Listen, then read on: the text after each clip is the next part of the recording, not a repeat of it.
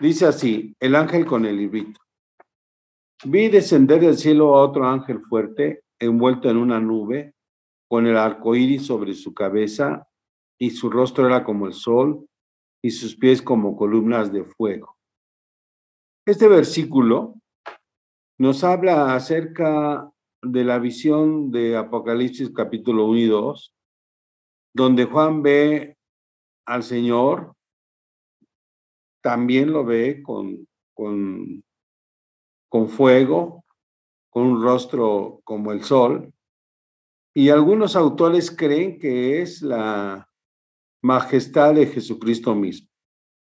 Sin embargo, la misma escritura nos dice, vi descender del cielo a otro ángel.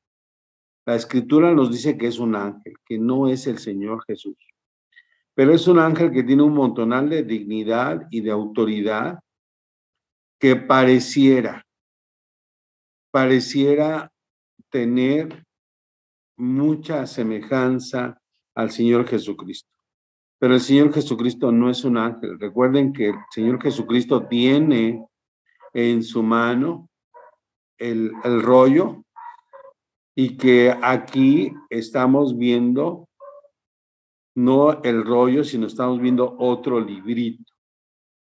Y dice la, las escrituras que sus pies eran como columnas de fuego.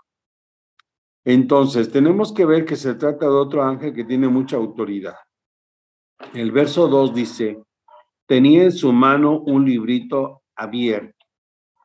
Este librito abierto, que estuvo cerrado, pero que aquí se presenta como un libro abierto, un libro revelado.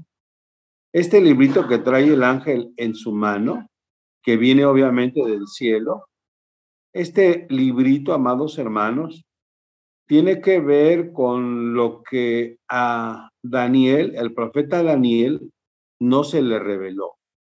Al profeta Daniel no se le revelaron todas las cosas.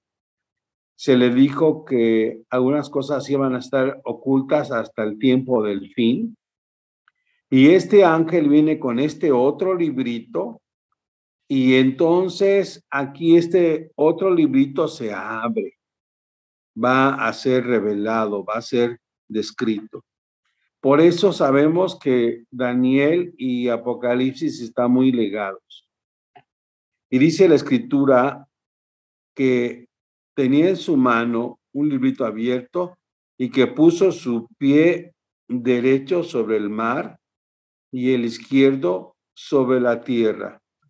Esto significa que tenía autoridad sobre lo que es los pobladores, los animales, las ciudades y sobre las embarcaciones, sobre los animales marinos, las bestias marinas, etcétera. Todo lo que este juicio o estos juicios ya están ocurriendo sobre el planeta entero, sobre el hombre principalmente por su terquedad, por su necedad, y también están ocurriendo estos juicios, también están ocurriendo sobre la misma tierra. Y el verso 3 dice, y clamó a gran voz como ruge un león. Es decir, este ángel con una voz potente, con una voz de autoridad, como un rugido de león, habló, gritó, y cuando habló, clama, y cuando hubo clamado, aparecieron siete truenos. Escuche que usted en el libro de Apocalipsis, en el capítulo 4 y 5, vemos que en el trono de Dios se escuchan voces y se escuchan truenos y que en el trono de Dios hay este, los siete espíritus de Dios que están ahí glorificando, que están ahí vociferando, que están clamando, que están diciendo santo, santo, Jehová de los ejércitos. Pero aquí vemos cómo estos truenos son de los que vienen del trono de Dios y son en el número siete que sabemos que significa completo, que significa pleno. Así es de que cuando hay siete truenos que salen emitiendo voces, sí, clamando voces, después del rugido del león de este otro ángel que tiene un librito abierto, un librito que revela las cosas que van a acontecer.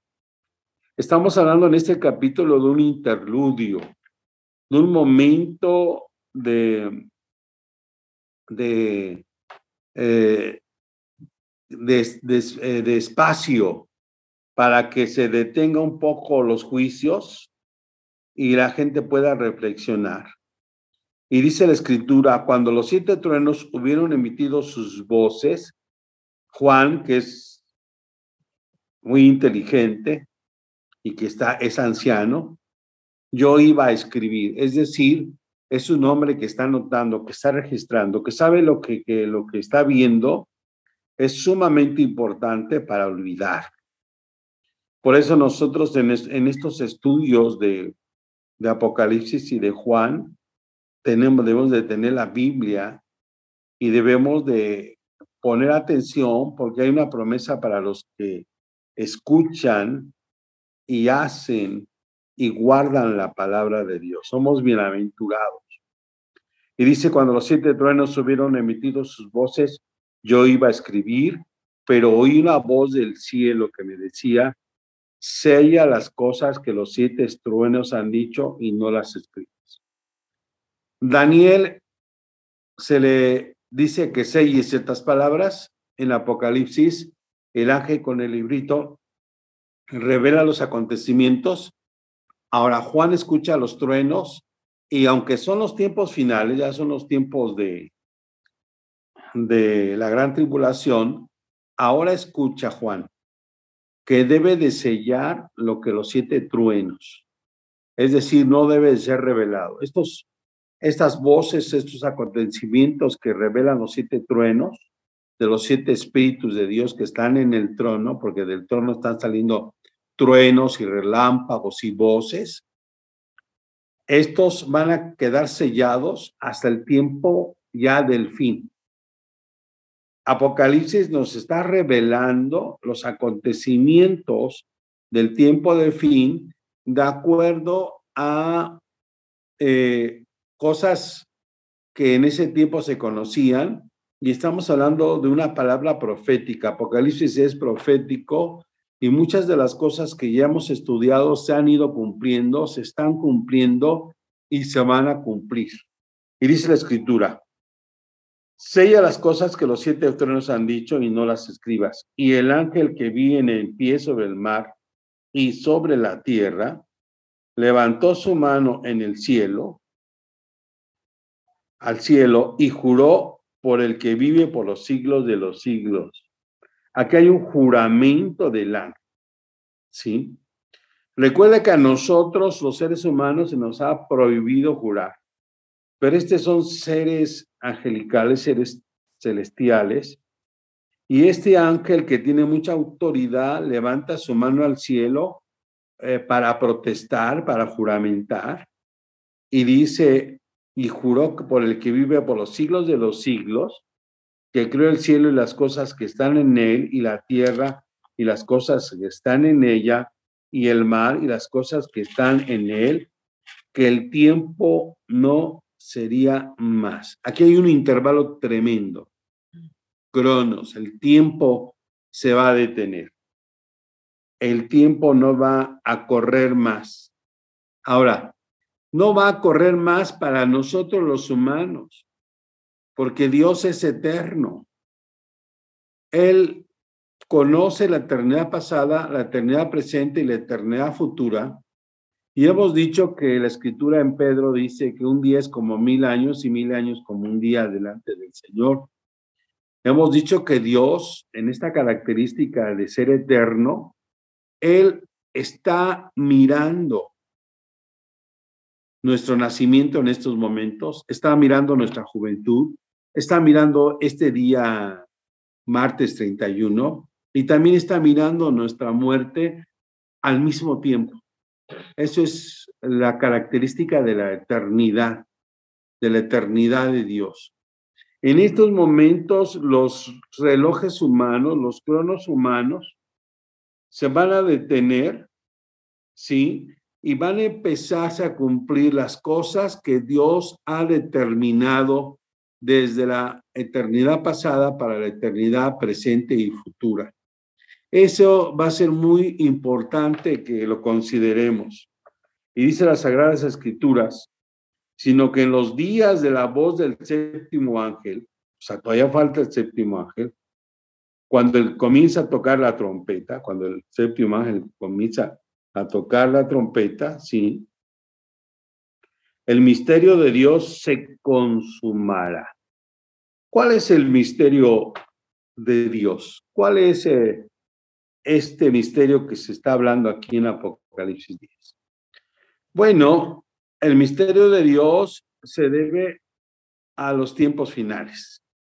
Dice, el misterio de Dios se consumará, se será completo, como él anunció a su siervo los profetas.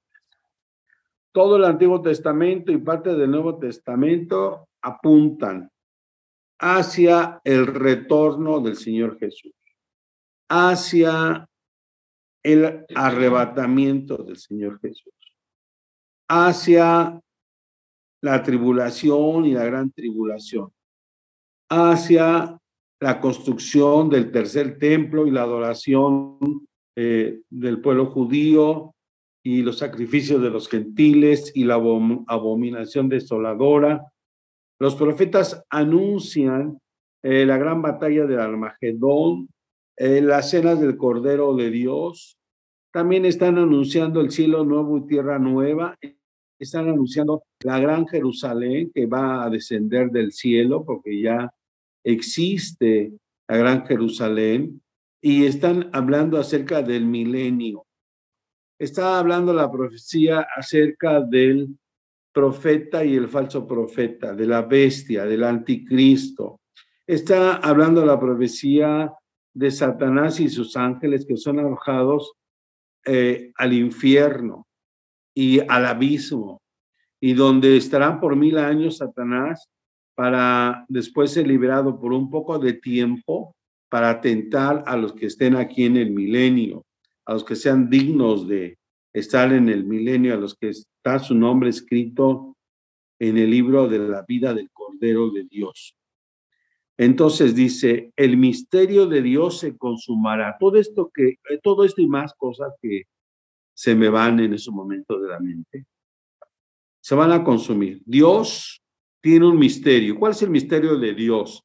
Pues que solo Dios conoce el día, la hora, el mes, el año en que van a ocurrir todos estos acontecimientos y que ningún hombre, ningún apóstol, ningún profeta, ninguna religión, ningún estudioso de la Biblia va a poder predecir. Se han hecho predicciones del retorno del Señor Jesús, del arrebatamiento de la iglesia, y, muchas veces no sabemos si la iglesia va a ser arrebatada pre-tribulación, a mediados de la tribulación o a finados de la, de la tribulación.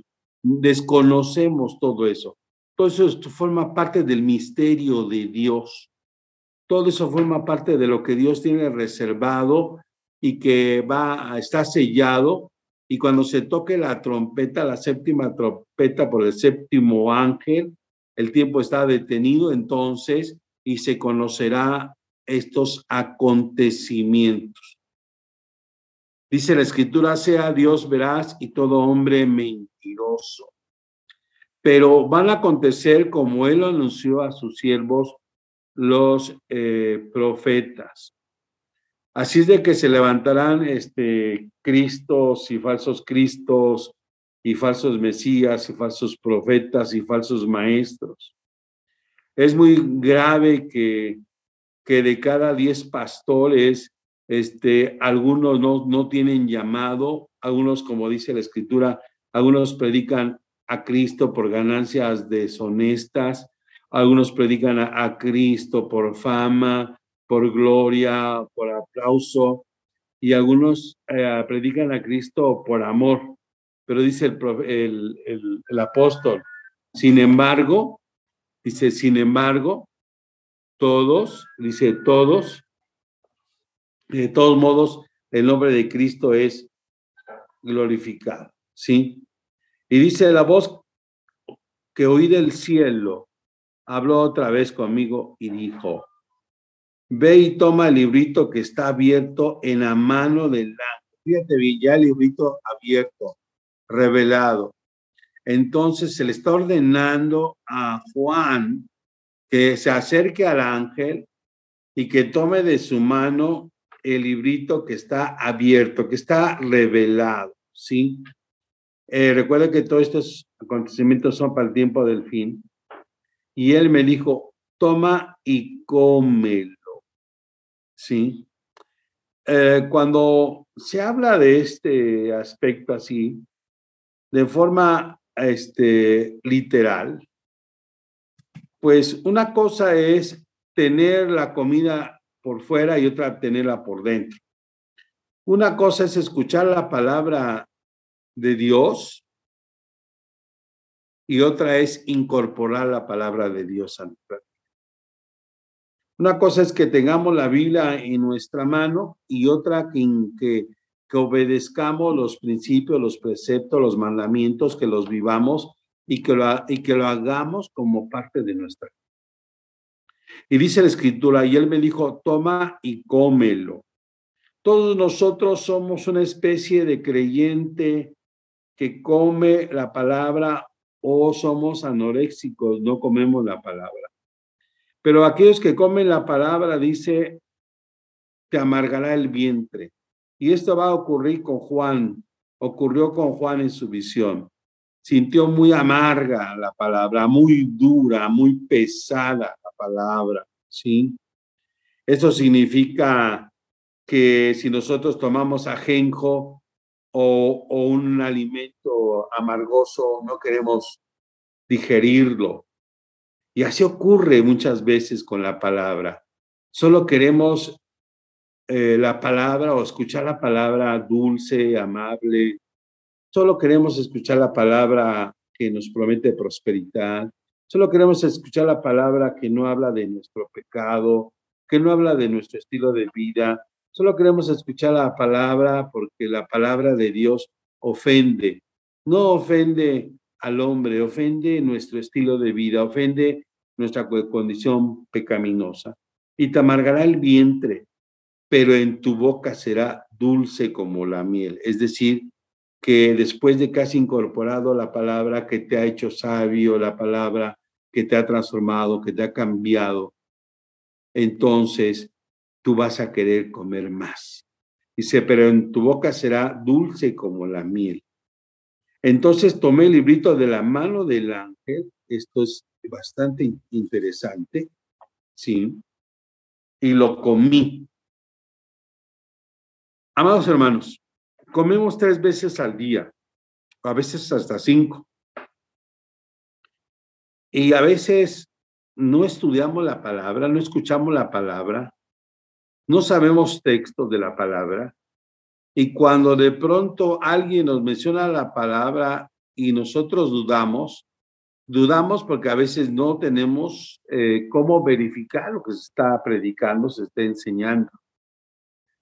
Por eso Esdras el, escriba y Nemías, y todos ellos se dieron cuenta que el pueblo solamente tenía costumbres, costumbres y mandamientos orales, pero necesitaban escudriñar la palabra y cuando escudriñaron la palabra empezaron a llorar, porque se dieron cuenta que se habían casado con mujeres incircuncisas, con mujeres que no eran del pueblo de Dios, y la palabra que llegó a ellos fue muy amarga y lloraron y la palabra pedía que despidieran a sus mujeres y a sus hijos con los cuales ya habían este, formado una familia y obedecer la palabra es muy difícil. Es un ejemplo muy, muy claro de lo que están escribiendo aquí en Apocalipsis. ¿Sí? Eh, cuando nosotros descubrimos que estamos viviendo bien, pero bien mal, cuando nosotros descubrimos que hemos hecho eh, cosas que no le agradan a Dios, entonces nosotros no queremos este, obedecer. Pero dice la escritura que tomó el librito de la mano del ángel y que lo comió y que era dulce en su boca como la miel, pero cuando lo hube comido amargó mi vientre. Y así es, hermanos. Así es la palabra. La palabra de Dios es una espada de dos filos que tiene que cortar lo malo, que tiene que cortar el tumor, que tiene que cortar el hábito. Eh, cuando estamos obesos, y creo que la mayoría hemos pasado un proceso de obesidad de una forma, y escuchamos a la gente que nos dice, hace ejercicio, levántate temprano, camina, deja de comer este, carnitas, Coca-Cola, dulces, pan, harinas. Nosotros decimos, ay, ¿por qué lo voy a hacer si es tan, tan sabroso eso? Y no nos damos cuenta que es para mejorar nuestra salud, para aumentar nuestra calidad de vida, y no nos damos cuenta que es para evitar errores incluso de muerte, y nos molestamos con la gente y les dejamos de hablar, y, este, y si nos ponen apodos, eh, nos, ponemos, nos ponemos mal. Y es lo mismo cuando recibimos el consejo de la palabra de Dios, ya sea por el pastor, por el diácono, por una predicación, por alguien que ora por nosotros, y nosotros nos resistimos. Hay una resistencia natural a no obedecer la palabra de Dios. ¿sí? Cuando se nos dice estás viviendo en yugo desigual, pues queremos que el Señor eh, acomode lo que nosotros desacomodamos. Cuando decimos, este, eh, yo no quiero ofrendar, ¿por qué voy a ofrendar? ¿Sí? No me meto con el diezmo, pero si yo decimos, yo no quiero ofrendar, yo porque voy a ayudar, porque... Entonces nosotros, este, cuando decimos, pues no voy a la iglesia, la palabra de Dios dice que no dejemos de congregarnos. Y así ocurre, así ocurre. Eh, hacemos muchas cosas por negligencia, es decir, negligencia es dejar de hacer las cosas. Aquel que sabe hacer lo bueno y, y no lo hace, le es pecado. ¿sí? Y entonces dice la escritura que fue amargo en su vientre. ¿sí? Cuando a mí me dice, ¿sabes qué? Que tienes que apoyar la obra, tienes que hacer esto, el otro, traer, guisar, lavar los baños, cooperar para el talento, o este, o incluso hasta diezmar. Algunos hermanos dicen, bueno, eh, como me pesa diezmar, voy a, pesar, eh, voy a diezmar por todo el año por adelantado, ¿no? Para no estar sufriendo cada rato. Amargó mi vientre cuando se nos pide que dejemos una relación tóxica, cuando se nos pide que cambiemos de estilo de vida, cuando se nos pide que regrese, que regrese con el esposo o con la esposa, la gente ya no está muy agradable, ya no es tan agradable, ya no está ahí. La palabra de Dios, cuando hubo comido el librito, que obviamente tenía muchas cosas importantes, dice, y él me dijo, es necesario, pon mucha atención. Ya Juan estaba eh, viejito, estaba esclavo, estaba pasando unas vacaciones de tres meses en la isla de Patmos. Estaba trabajando con las rocas, partía rocas. Y todavía el ángel le dice, es necesario que profetices, Dios mío, o sea, ¿qué tiempo le quedaba? O sea, ¿qué, qué esperanza de vida le quedaba? Esto es muy importante. Ninguno de nosotros va a morir hasta que termine la obra que Dios le ha dado. Todavía muchos de nosotros que pensamos en la muerte, que pensamos en la enfermedad, que pensamos en la necesidad, que pensamos que el acontecimiento, el accidente ya acabó con nuestra vida, eh, yo les digo que hasta que no hayamos terminado de orar de ceder por nuestros hijos, por el esposo, por la esposa, por los parientes, cuando se acabe completamente esto.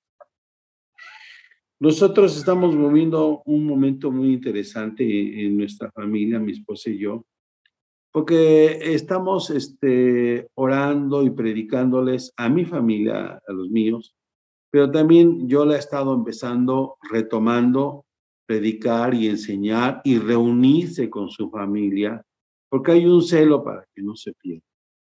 Y vemos que tanto una como otra familia, pues, están este, receptivos.